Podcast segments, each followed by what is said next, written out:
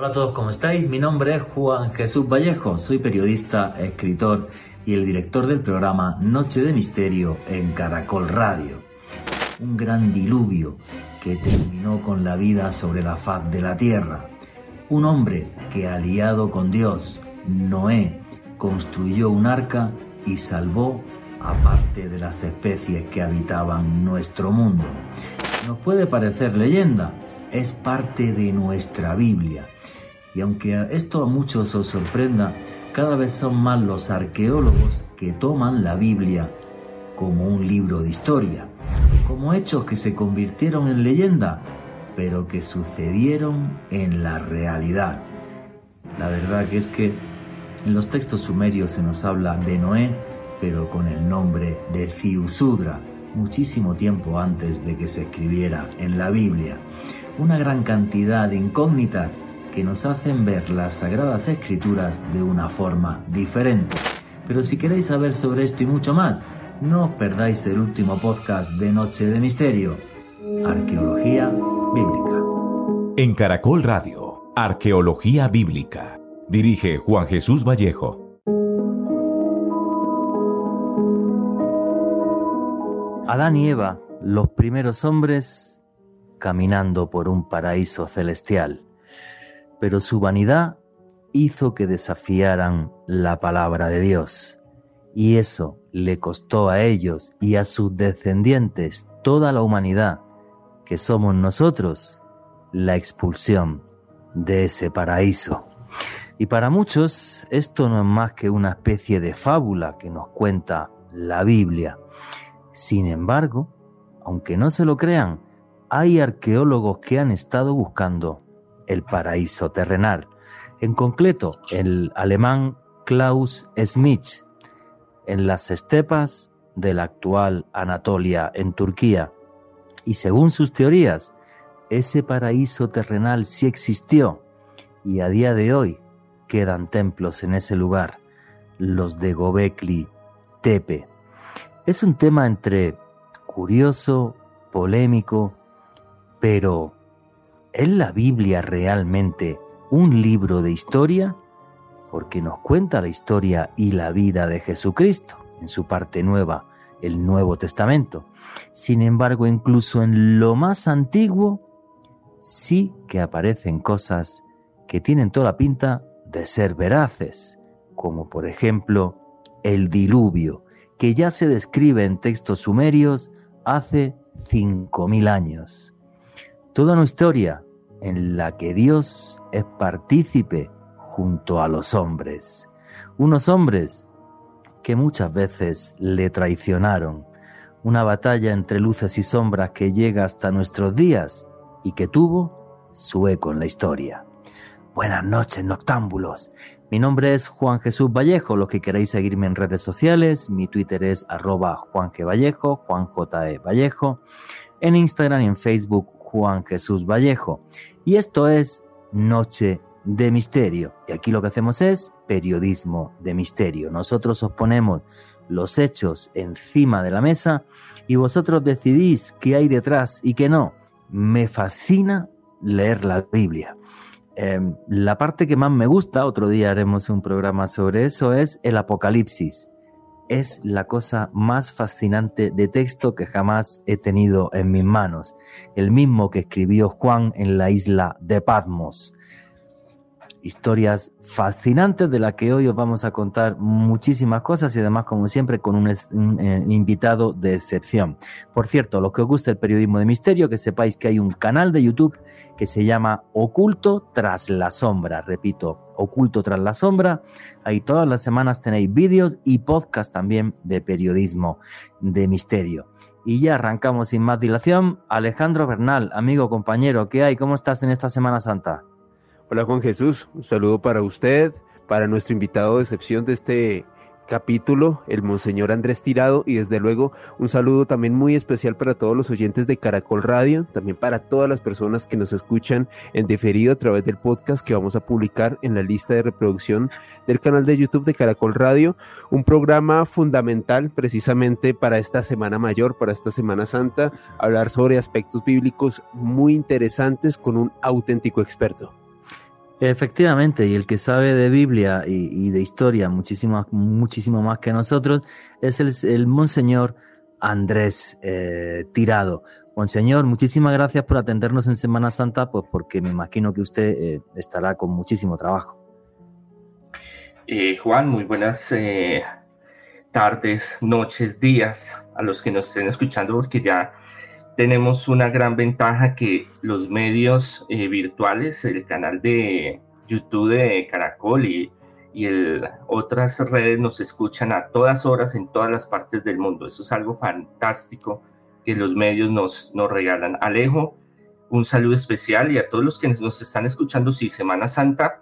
Hay dos partes en la liturgia o en el año muy importantes, fundamentales, de mucho trabajo y mucho esfuerzo, que es la Navidad y la Semana Santa o Semana Mayor.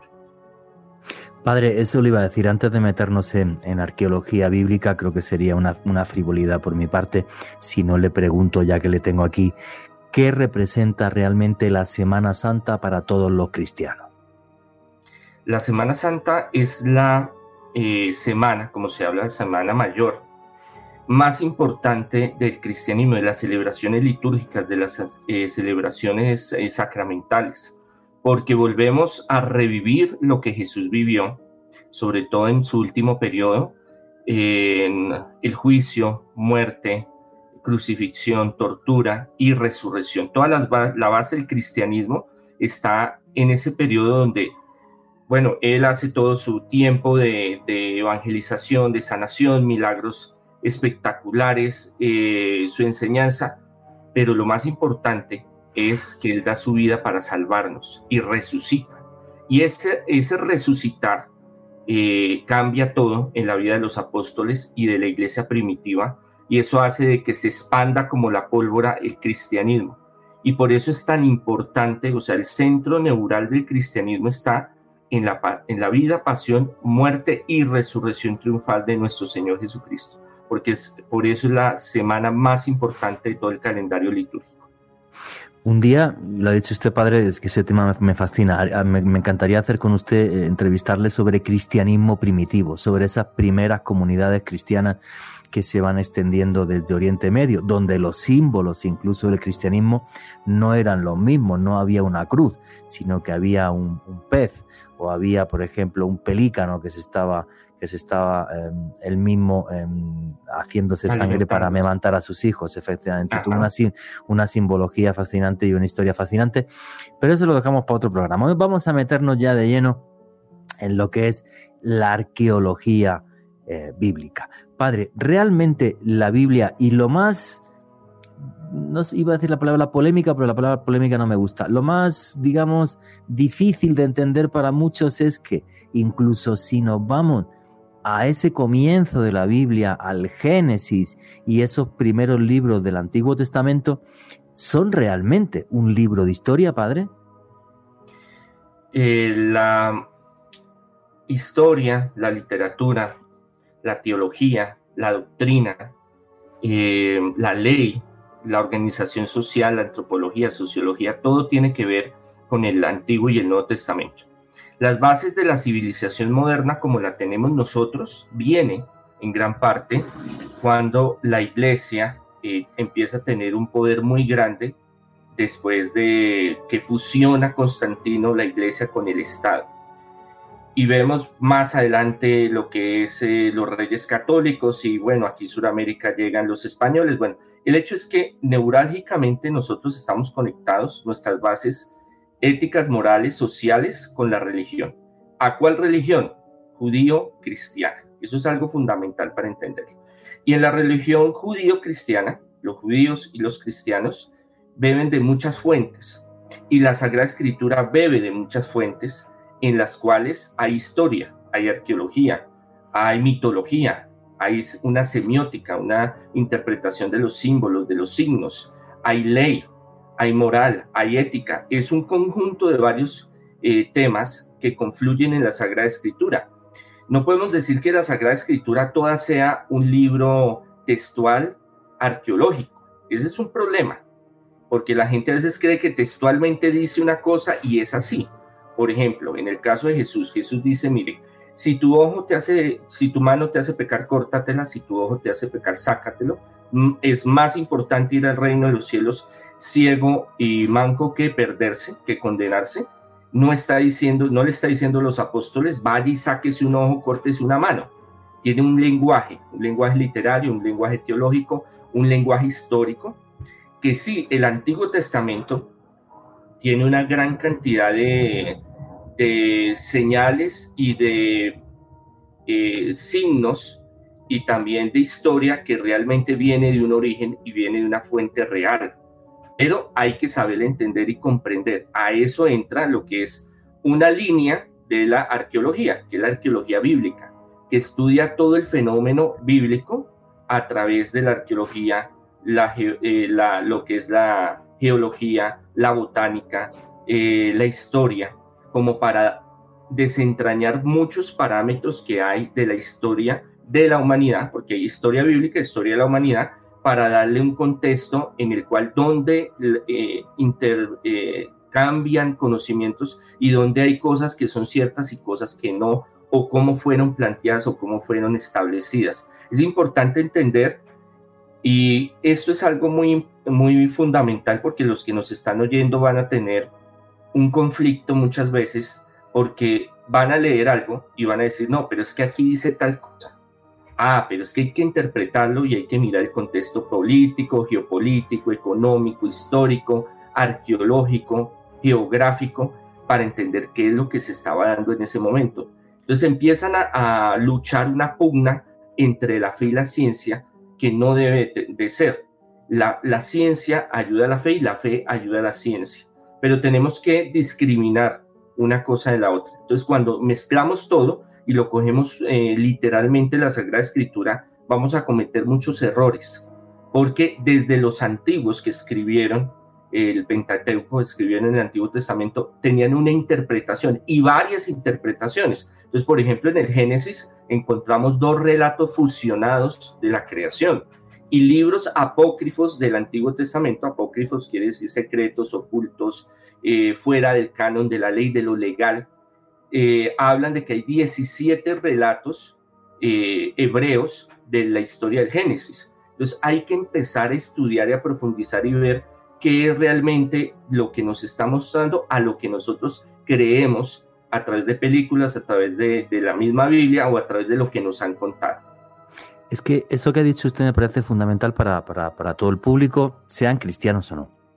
Y es lo siguiente, no se puede interpretar la Biblia de forma integral, de forma de que uno lea las palabras y diga eso es así. Creo que el ejemplo que ha puesto usted es buenísimo. Cuando dice Jesucristo, es mejor que te quites un ojo y te, te quites una mano y entrar ciego y manco en, el reino de los cielos, que, que, sumirte en la oscuridad. Em, claro, no lo decía de forma literal, no es para que la gente se saque un ojo y se corte la mano, hay que interpretar em, absolutamente, absolutamente todo. Y buenísimo que comente usted también lo de los evangelios apócrifos, todos los que hay son más de 50, todos los que hay fuera de, del canon de la iglesia. Y de eso otro día me encantaría también hacer un programa sobre los evangelios apócrifos, que es un tema buenísimo. Vamos a meternos un poco más ya en, en lo que es la arqueología bíblica. Le comentaba la historia del paraíso terrenal que aparece eh, reflejado en, estos primeros libros de la Biblia, en el, Antiguo Testamento, porque efectivamente hace eh, ya unos años el arqueólogo alemán Klaus Schmidt, cuando eh, descubrió los templos de Gobekli Tepe, que tienen ni más ni menos que 12.000 años de antigüedad, él viendo las condiciones del terreno que había en, esa zona, dijo, realmente aquí pudo estar el paraíso y esta historia es la que aparece en la Biblia. ¿Por qué decía Klaus Smith eso? Klaus Smith decía eso porque en esa zona de Turquía hace 12.000 años se daba un trigo que es eh, silvestre, que es natural, que se llama la escanda, en español se llama escanda. Bueno, pues había tal cantidad de trigo que de escanda que hacer pan pues uno no tenía que cultivar, simplemente iba, cogía el, trigo, eh, podía hacer pan, podía hacer cosas con ese grano. Lo mismo pasaba también con algunos tipos de, garbanzo, de lenteja, o sea que, era fácil conseguir comida vegetal y frutas y había eh, ganado, o sea, había ganado silvestre, en concreto, en concreto gacelas, pero había manadas de más de 5.000 con lo cual la caza era algo muy sencilla, lo único que había que hacer era manejar ese ganado y encerrarlo y, ni siquiera tenías que cazarlo, o sea, lo, ibas consumiendo eh, cuando era necesario. Eso más los ríos y la pesca en los ríos, en el Tigris y el Éufrates, es lo que dice Klaus Smith, que él estaba convencido de que realmente el lugar de Gobekli Tepe y esos templos eh, fueron, eh, fueron parte de lo que es el paraíso. Y es más, en esa zona, en la ciudad de San Liurfa, que para ellos y toda la tradición de la zona vivió Abraham y está todavía la cueva de Abraham, yo he estado visitándola y he estado bebiendo agua allí, cuentan cómo Abraham tiró los ídolos del rey Enrod porque eh, atentaban contra, contra lo que era realmente Dios, eran ídolos falsos y él se rebeló junto con el pueblo en contra del rey por utilizar estos, estos ídolos. Entonces, es una historia que es tremendamente curiosa en la que se han metido arqueólogos, arqueólogos valientes. Bueno, Klaus Smith es reconocido a nivel mundial, falleció hace poco por descubrir lo que sería la civilización más antigua del mundo y eso sí que no tiene duda, duda histórica alguna por las pruebas de carbono 14. ¿Qué opina usted, padre, cuando personajes como Klaus Smith son tan valientes y dicen, vale, pues aquí tenemos arqueología, pero es que esto que yo estoy investigando, estoy convencido de que realmente tiene un reflejo en la Biblia. ¿Qué opina usted de este tipo de, hechos, padre? La ciencia tiene, es una, es un, bueno, yo lo hablo así, un animal que va caminando y va evolucionando. Eh, antes se creía que el tiempo de la civilización era eh, hasta los sumerios, ¿no? 7.000, 8.000 años. Sí, más de 5.500 decían que era imposible, hasta que Klaus Smith cambió la historia. O sea, hemos pasado de 5.500, nos hemos ido a 12.000. Y además, las pruebas de carbono 14 no dan pie a lugar duda científica. Contundentes. Y que se habla de que puede haber más eh, pruebas de que hayan civilizaciones más antiguas, 20.000, 30.000, 50.000 años. Están en ese proceso. Sí, sí. Eh, podríamos hablar algo, eh, lo cual hay un, en los más estudiosos hablamos de un núcleo común histórico, teológico, de la humanidad, presumerio, antes de todas las civilizaciones, donde todas se eh, conformaban en un mismo conocimiento. Al emigrar y al expandirse el ser humano en, su desarrollo de, de crecer y de buscar, bueno, ahí viene la cuestión de las grandes migraciones, la cuestión de los medios tecnológicos, porque creemos a veces que el, ser humano, el ser antiguo, era bruto, era ignorante, y eso nada tiene que ver. Correcto. Eran muy avanzados con otra tecnología muy diferente a la de hoy, pero tenían su tecnología, sus conocimientos en el mar, en la cuestión agrícola, en la cuestión de ingeniería. Y estas, estos pueblos eh, volviéndose seminómadas al organizarse en muchos lugares, toman esa fuente y van creando su propia historia. Entonces ahí hablamos de los sumerios, hablamos de los babilónicos, hablamos de los asirios, hablamos de los persas, zoroastristas y también hablamos de un pueblo, que es el pueblo eh, judío, que tiene una gran particularidad. Él está en el centro de algo, eh, de un punto neurálgico geográfico camino súper importante, por eso se lo peleaba todo el mundo, eh, Judía, eh, Judea, Israel, porque de, occidente a oriente y de oriente a occidente tenían que pasar comercialmente ahí. Y ven, del norte, entonces asirios, babilónicos, sumerios, Mesopotamia, Ur de Caldea, donde estamos hablando de Abraham, y abajo, ¿quiénes está? África Egipto, y Egipto. Entonces, fuentes de eh, comunicación y de encuentros los pueblos del mar, o sea, los filisteos también que llegaban, empezó a hacer una amalgama de muchos conocimientos y los judíos empezaron a crear su historia de todos esos relatos. Por eso tiene un núcleo común que usted los mira en diferentes eh, pueblos, historias de la humanidad y usted dice, hombre, esto es copiado. No, no es que sea copiado, es que cada uno tomó esos relatos y los adaptó a su historia, a su componente social, antropológico, personal y religioso. Entonces el pueblo judío, ¿qué pasa? Tiene una experiencia extraordinaria personal con un solo Dios verdadero. Es el único pueblo de Mesopotamia. Eh, Monoteísta. De esa región donde dice, no, yo no quiero más dioses, a mí no me traigan a nadie porque yo me casé con Yahvé, el Señor, y voy a serle fiel a Él. Vengan a matarme o matémonos entre nosotros, que eso pasaba muy frecuentemente en esa época. Y ellos deciden tener una historia muy particular con eh, el Dios Yahvé o el Señor o Adonai o Elohim, como lo quieran llamar, pero es una, una religión monoteísta, se desarrolla todo un pensamiento monoteísta. Aunque los egipcios también, con Amón y toda esta cuestión Rai, llegó a tener también, pero fue muy corto.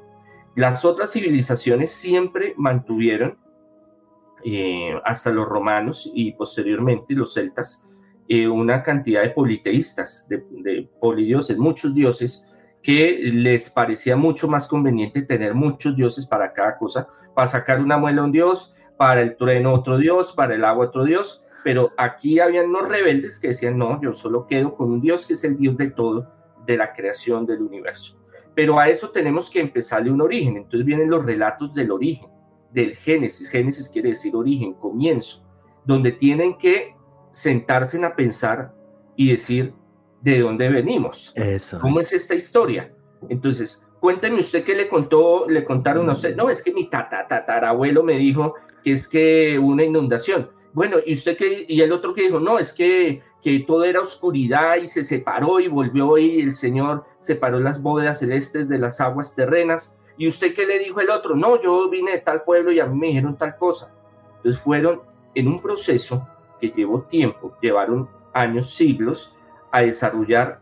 Es una, una versión sofisticada de los mitos antiguos de otros pueblos.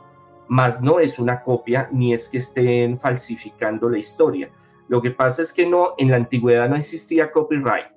No decía, es que esto es suyo, esto es mío, sino que todo se intercambiaba y cuando los pueblos se cruzaban, cuando se casaban entre ellos, cuando tenían eh, intercambio económico, intercambio de alimentos, el trueque, eh, esto también había un contacto, un intercambio intelectual, teológico, espiritual, de leyes, de todo. Entonces, ese es el fruto más moderno de lo antiguo de Mesopotamia, de Egipto, de África y aún, yo podría decir, parte algo de los, de los eh, griegos, de los hindúes, de los chinos, de los japoneses y de otras culturas. Eso que ha dicho usted me parece una forma genial de explicarlo. O sea, no es que copiaran, no había copyright, sino cuál era nuestro origen.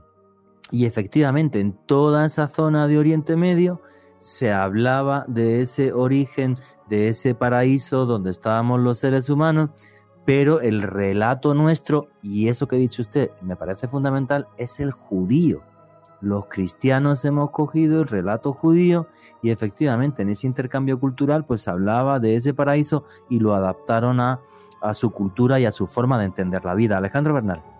Juanje, y es que respecto a lo que decía el monseñor, a mí particularmente siempre hay una parte de Génesis de la Biblia que me ha llamado mucho la atención y es el diluvio universal y sobre todo como muchas culturas de la antigüedad casi siempre hacen referencia a un diluvio, a una gran inundación que lo cubre todo de un momento para otro. De acuerdo al, al, contexto bíblico, fue más como a modo de castigo en el pasado.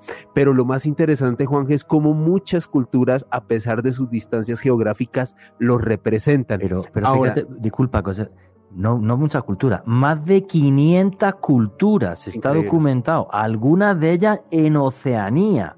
O wow. sea, Nueva al lado de Australia. Filipinas. Efectivamente, los maoríes tienen también el mito del diluvio. O sea, es una cosa que dice uno, pues como dice el padre, tuvo que haber una cultura común, que para algunos es la Atlántida, para otros no sé qué, o sea, lo, lo que sea, pero Lemuria. algo tuvo que haber, efectivamente, Lemuria, pero el mito en esos pueblos quedó, y es que eso no, no tiene discusión arqueológica alguna, o sea, eso, el hecho está ahí. Disculpa Alejandro, continúa. No, eh, y sobre lo que usted comentaba, Juan Jesús, hay una parte que a mí me inquieta y es que la comunidad científica se divide un poco en eh, comunicar si realmente esto sucedió o no. Al respecto, la NASA hace unos años comentó que de acuerdo a sus estudios, en efecto, en el pasado hubo un evento en el cual un meteorito cayó en Norteamérica y muy seguramente produjo un deshielo que a su vez generó grandes olas y grandes tsunamis que cubrieron buena parte del mundo. Efectivamente, y es que, y es que eso tuvo, tuvo que tener algún reflejo eh, natural, histórico, pues que desconocemos exactamente, y es lo que ha dicho el padre. Entonces pasaba una historia, sucedía algo y pasaba de generación en generación y en generación, y los pueblos tenían contacto, no todo eran guerras, también había comercio, y en ese comercio había toda una serie de, de intercambios culturales. Creo que se me nota que me apasiono con estos temas porque es que disfruto con la historia. Yo amo la historia, tengo muchos libros publicados de historia y realmente la, la vivo, ¿no? Porque creo que si no entendemos nuestra historia, no entendemos nuestra cultura y quiénes somos nosotros mismos. Y aquí estábamos hablando fuera de micrófono. Yo había hecho un guion que ya he destrozado, que ya he puesto muchos temas y, y realmente esto que estamos contando creo que es, creo que fascinante, ¿no? Entender ese, ese origen eh, que, nos, que, no, que aparece en el Antiguo Testamento y ver que realmente tiene un respaldo histórico eh, y arqueológico. Para ir cerrando los temas de los que estábamos hablando, yo quería meterme con el padre Andrés Tirado en, en un par de ellos.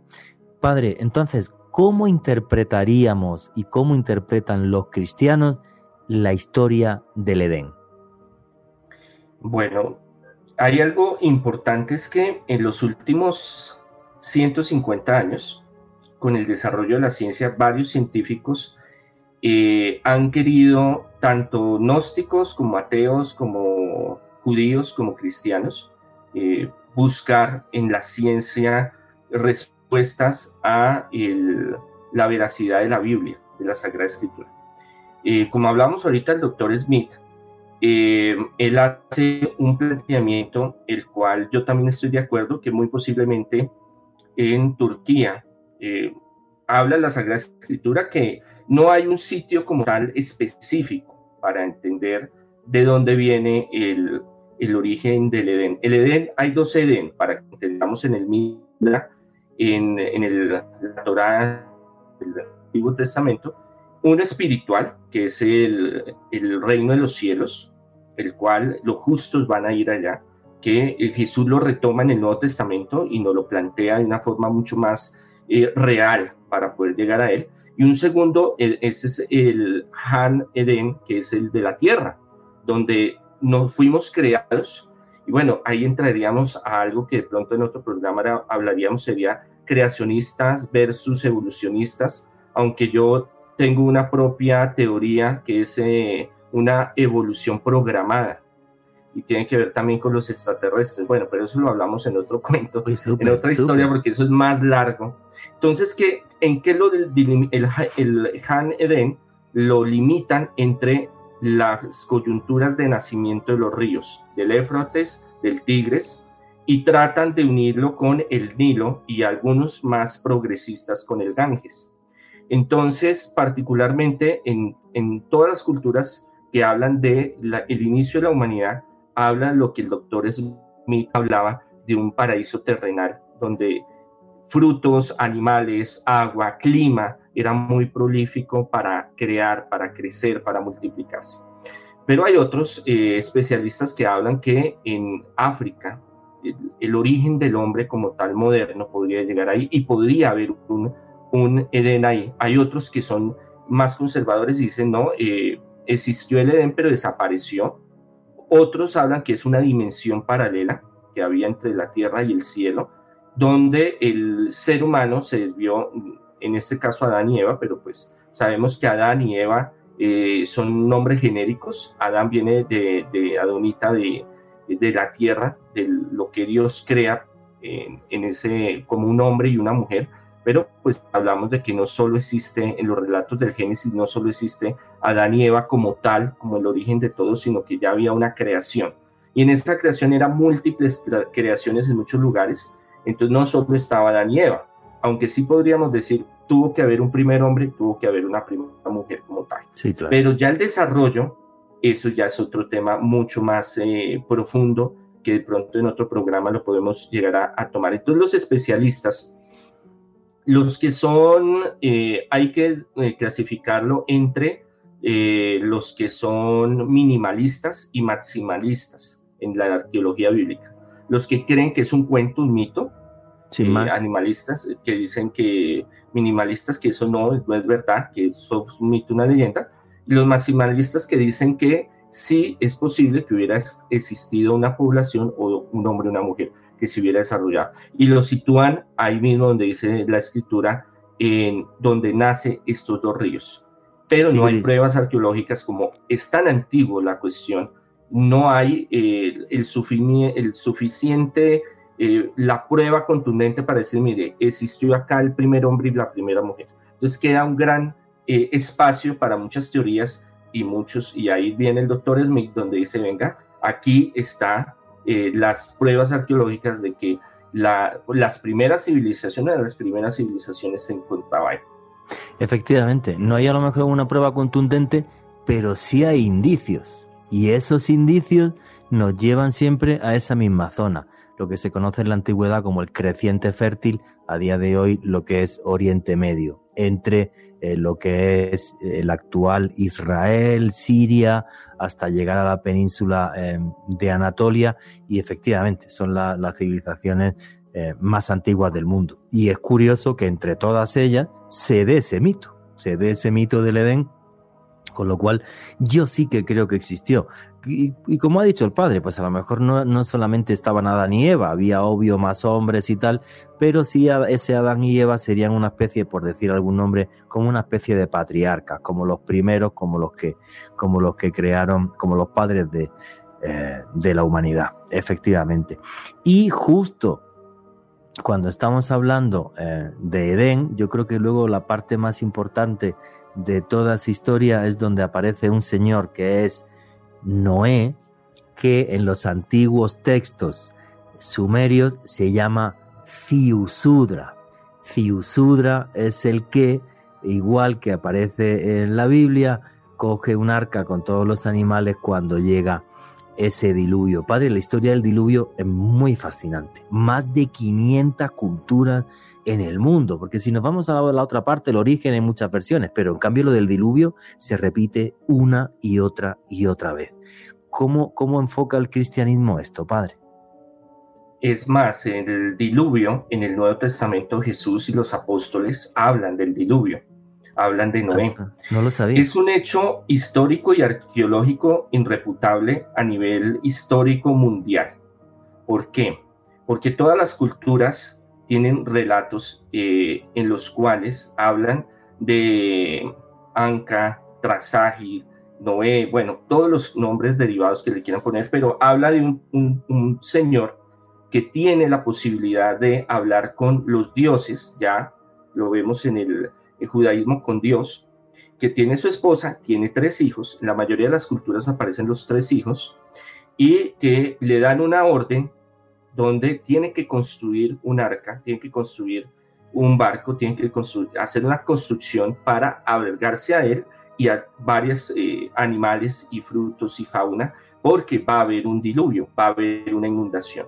Arqueológicamente está supremamente corroborado de que la humanidad ha tenido muchísimos diluvios, muchísimas inundaciones terribles. No, no hay una eh, prueba tangente de que solo fue una, sino que fueron Varias. muchas y en muchos lugares en diferentes épocas. Y eso hace de que este, esta correlación de la parte mitológica tenga un contexto, un trasfondo arqueológico histórico. Ahora, llegar a decir eh, cuánto es de efectividad el relato bíblico eh, o los, eh, por ejemplo, el, el, relato sumerio o babilónico sobre el diluvio, eh, debemos de entender de que las personas en ese contexto eh, agregaban, colocaban, quitaban muchas cosas, las adaptaban a los tiempos sociales, políticos, religiosos, espirituales que vivían.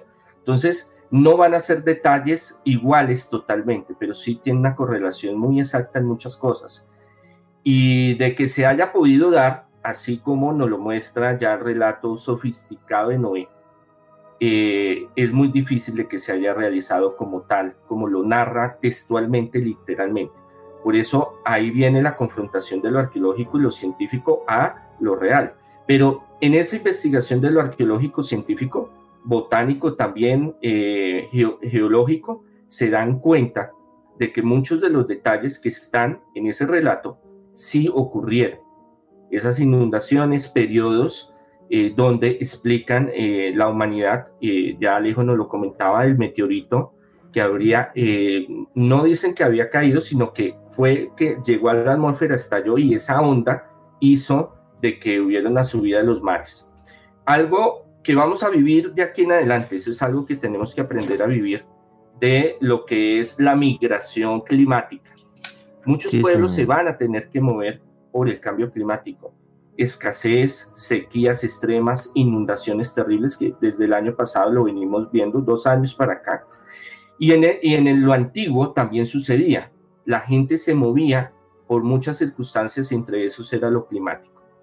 De las teorías eh, que yo creo, eh, de las pruebas científicas, no solo teorías, sino ya pruebas científicas que se han encontrado, hay algunas del el deshielo hace más de 7.300 años, de un gran eh, trozo de hielo en el norte de, de, la, de arriba. De, Europa. De Europa, donde hizo de que también impactara en el oriente y que se diera este tipo de, inundaciones, que eh, coordina con el texto eh, de los sumerios y los eh, babilónicos que hablan de esta circunstancia en la cual se dieron estas inundaciones. Lo más curioso es esa relación, y es lo que hay que hacer énfasis, de que los dioses en, los otros pueblos, en el judaísmo, Dios se comunica con un personaje el cual tiene una misión y esa misión es de renovación, de salvación de la humanidad y de las especies. Ahora, de que la, de cómo mm, las medidas, por ejemplo, el arca de Noé en el Antiguo Testamento, en el, en el Génesis, de 137 metros de largo, de 30 mm, metros de altura, 23 metros de ancho, hay dos eh, construcciones que hicieron, una está en Países Bajos y otra en Kentucky, Estados Unidos, eh, que hicieron a escala real. Ahora los científicos dicen eh, el peso mm, que pudiera haber tenido unos 70 mil animales, hacen ese cálculo, pero de llegarlo a realizar como tal es muy complicado porque hay otras condiciones, por ejemplo, geológicas, eh, botánicas, eh, la cual detener los animales, sacar los animales, la destrucción del medio ambiente, eh, que no hubiera sido tan posible. Entonces, ¿qué hablamos? Hablamos de que sí se dio varios diluvios, donde varios personajes, o como hablamos del núcleo común en la historia, en la historia de la humanidad, alguien recibió un mensaje especial y decidió, bueno, vamos a construir un arca hay eh, escritos eh, sumerios donde habla de que eran barcos redondos, eh, diferentes a los que nosotros las películas nos lo muestran. El hecho es que tienen esa experiencia, no interesa si fue muy grande, si fue muy pequeño, si todas las bestias, animales escupieron o no, pero el hecho es que sí hay relatos donde la gente tiene que buscar hacer este tipo de construcciones para salvarse. Y cómo lo espiritual los dioses o Dios interactúan con el ser humano y cómo eh, la arqueología y la ciencia empatan en que estos fenómenos sí han ocurrido y bueno, como les digo, van a seguir ocurriendo. Padre, hay un tema muy importante en, esto del diluvio y, y, es algo que quería comentar. Primero, estoy de acuerdo con el padre, o sea, el diluvio se repitió varias veces, está en varias culturas, está documentado en un aluvión de barro también que hay en, precisamente en Oriente Medio, eh, juraría que en la misma zona, en, Anatolia. Y eh, además de eso, hay un tema que me parece súper, súper, súper importante. O sea, es, muy difícil imaginar, y no, hay que tomarse la Biblia de, una forma literal. Obvio, es muy complicado que en un arca mm, se puedan, en un barco se puedan meter una pareja de todos los animales del mundo.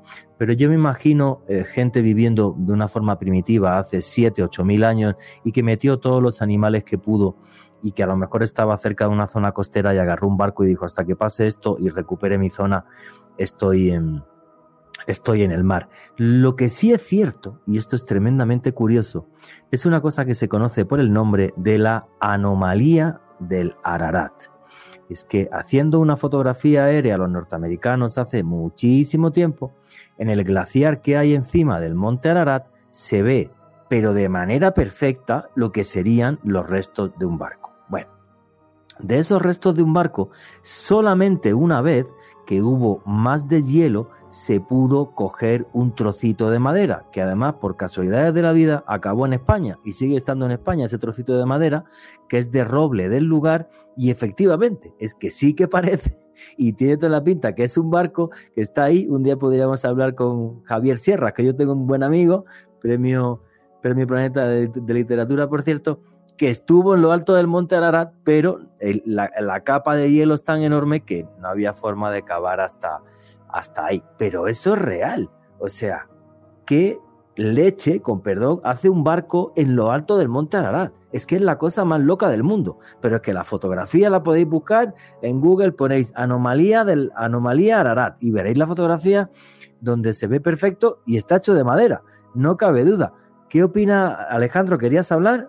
Sí, dale. Sí, eh, Juan G., precisamente también sobre el diluvio, hay un estudio científico que llevó a cabo un investigador británico, Chris Torney, y este hombre, como tal, publicó esta investigación en una revista que se llama Quaternary Science Review. Y lo que nos dice Torney es bastante interesante, Juan G., eh, Monseñor y oyentes. Él nos comenta que como tal, de acuerdo a sus pesquisas, pudo evidenciar cómo hace entre 8740 años y 8160 antes de Cristo ocurrió un deshielo precisamente en el Atlántico Norte que aumentó las aguas del mar a nivel mundial entre 1.5 y 2 metros. De hecho, va más allá y comenta que eso podría explicar por qué existe presencia de moluscos prehistóricos en el fondo del Mar Negro y que muy posiblemente esta sería la explicación de la ciencia para este gran diluvio universal y complementándolo, más bien concatenándolo con lo que nos decía el monseñor hace unos minutos para Torney, muy seguramente este relato, este evento que vivieron muchas civilizaciones en el mundo en esa época fue transmitido de generación en generación. Sí, claro, es, que es una historia fascinante y la gente no es consciente de cómo ha cambiado el nivel de los mares muchísimas veces en la historia. Yo he tenido la suerte de estar en la costa, en la costa turca, en el Egeo, buceando en las ruinas de Tlos. Y tú llegas y ves allí cuatro cositas y dices, va, pues esto no era nada. Te pones a bucear y te puedes meter, pero yo, yo creo que llegué como hasta unos 10 metros. Y no os imagináis, no solamente se siguen viendo los cimientos de las casas de piedra, sino lo que más me impresionó, la cantidad de vasijas de barro que hay rotas. O sea, de los antiguos almacenes y todo, pero inmenso. O sea, claro, e, e, es, que esto ha pasado y se puede cotejar eh, em, a día de hoy. Padre, ¿quería usted añadir alguna cosa más? Sí, en el, Mar Negro, eh, Mar Muerto, perdón, eh, era un lago y al subir según las eh, teorías científicas, el mar se volvió salino. Entonces se habla de que ahí se pudo haber dado la primera inundación como tal, eh, que habla el Génesis. Eh, es muy importante entender y comprender de que sea de la fuente que sea, como el dicho popular, cuando el río suena es que piedras lleva. Entonces siempre es importante investigar y ver al uno, al otro y al otro para tener un panorama general de lo que está sucediendo. Y en eso entramos a hablar y a discutir y a debatir lo del Monte Ararat. Eh, desafortunadamente no se ha podido hacer investigaciones más profundas sobre eh, los restos que están allá. La mayoría de los que hicieron las últimas investigaciones hablan de que es un asentamiento eh, prehistórico de construcciones eh, de madera. Puede ser. Que ahora otros dicen que es eh, la figura como tal, pero lo que se ve ahí es la cordillera rocosa del monte Nara. Entonces es muy complicado y es muy difícil, pero no está de más porque la mayoría de lo que dice el texto bíblico y de las investigaciones es que allá habría terminado lo que es el, el arca eh, de Noé. Entonces es muy complicado, no hay todavía la evidencia científica para decir si es el lugar como tal o es realmente eh, la, esta, esta barcaza, este barco de, de, Noé o anterior a Noé, ¿no? Porque estamos hablando de que el, el, texto de Noé es posterior a los textos que hablan antes de las inundaciones.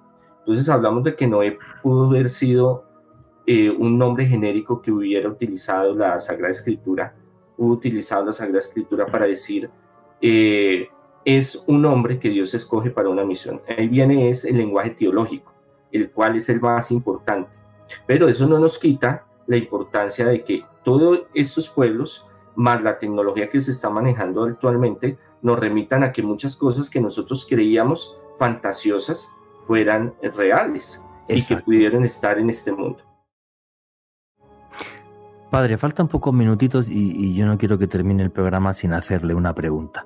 Muchas veces cuando miro esa parte del Antiguo Testamento donde se hablaba eh, de Adán y Eva, donde tenemos historias del pueblo judío que, son fascinantes, como por ejemplo eh, cuando David eh, venció a, a, Goliat solo con una onda. Una vez hice una introducción de un programa, de un programa así, ¿no? O sea, cuando uno tiene fe realmente es capaz de derribar gigantes. Eh, padre, muchas veces yo creo que los cristianos, y yo mismo, aunque no sea cristiano, pero, pero que me encanta la religión y la espiritualidad, muchas veces cuando lee uno todos estos textos, nos da la sensación de que el hombre estaba antes más apegado a Dios y Dios es como si le hiciera más caso a los hombres, mientras que ahora parece en este mundo tan convulso que estamos, donde hay gente que, mira la guerra con indiferencia, como si fuera un videojuego, y no estuvieran muriendo seres humanos ahora mismo en Ucrania o en otros países como es Yemen, por ejemplo, em, como, si, como si Dios nos hubiera abandonado o como, o como si ese contacto con lo divino lo hubiéramos perdido eh, total y absolutamente. ¿Qué, reflexión podría hacer, padre, usted sobre, sobre esta pregunta que yo creo que le inquieta no solamente a un servidor, sino a mucha gente? El alejarnos de los dioses, como en otras civilizaciones, o de Dios, sí, había un encuentro mucho más íntimo, más, mucho más personal, mucho más cercano. Y eso también ayudaba a que muchas cosas estuvieran en orden se daban, siempre ha habido batallas, siempre ha habido enfrentamientos, siempre ha habido guerras, siempre ha habido conflictos. Eso es lo que narra eh, el Antiguo Testamento, el Génesis. No es tanto si Caín mató a Abel, sino por qué lo mató, o sea, la desilusión, la desigualdad en el mundo y la seguimos viviendo. Entonces, el, desde el, el lenguaje teológico de todas las civilizaciones, de todos los pueblos, todas las religiones, es un, lenguaje de crecimiento espiritual y de mm, eh, valorar la naturaleza, valorar la humanidad, el ser humano. Cuando se pierde eso, se pierde la ética, se pierde la moral y volvemos a Caín y Abel, a matarse los unos por los otros, por un pedazo de tierra, por un pedazo económico, por un pedazo político. Entonces sí hay una, un, problema grave en los últimos tiempos que el ser humano se ha alejado bastante Dios, sea de la cultura, religiosidad, espiritualidad que sea, o hablemoslo de un crecimiento espiritual, donde el ser humano rechaza esos valores y dice, no, yo es mi voluntad, me separo de lo divino y voy a hacer lo que yo quiera porque pienso que eso es lo que me conviene. Y ahí se da todos los conflictos y todo lo que estamos viviendo. Ahora, muchas cosas nos permiten el libre albedrío del ser humano para que el mismo ser humano en su experiencia, en su experimentación, vea la realidad de las cosas y eso lo ayude a cambiar. Entonces todos los textos antiguos de mitología, simbología, espirituales de todas las religiones hablan de grandes imperios que crecen, pero los mismos seres humanos se devoran entre ellos, se destruyen y tienen que empezar de nuevo. Eso es lo que el diluvio nos habla, ¿no? Los dioses le dicen a los diferentes pueblos, esto está podrido, esto está dañado, lo vamos a acabar. Dios le dice a Noé, mire, han pecado, están en la depravación más grande, están llevados, voy a destruirlos y voy a rehacer todo nuevo. Entonces, esto ha pasado estos ciclos en la humanidad. Estamos pasando por un ciclo muy terrible en el cual se supone que somos eh, hombres modernos, pero no hemos evolucionado espiritualmente, intelectualmente. Seguimos en las mismas y eso es lo que hace que haya tanta desigualdad, tanta pobreza, tanta miseria, tantos conflictos. Nosotros deberíamos vivir en un Edén, en un paraíso, porque la tierra da, porque los, los animales están, porque la agricultura. Sobra comida en el mundo. Sobra, sobra, sobra, Y hay cómo trabajarlo. Lo que pasa es que los grandes quieren tener más y apoderarse de los demás. Entonces son los que acaparan y los que no, entonces tienen que entrar en conflicto porque yo quiero tener, usted no me deja, entonces nos vamos a la guerra, nos vamos a enfrentar porque es que yo quiero tener lo que es mío y mis derechos. Es lo mismo de lo mismo de toda la humanidad, pero siempre los dioses en las diferentes culturas y Dios nos hace ese planteamiento de acercarnos a un crecimiento espiritual.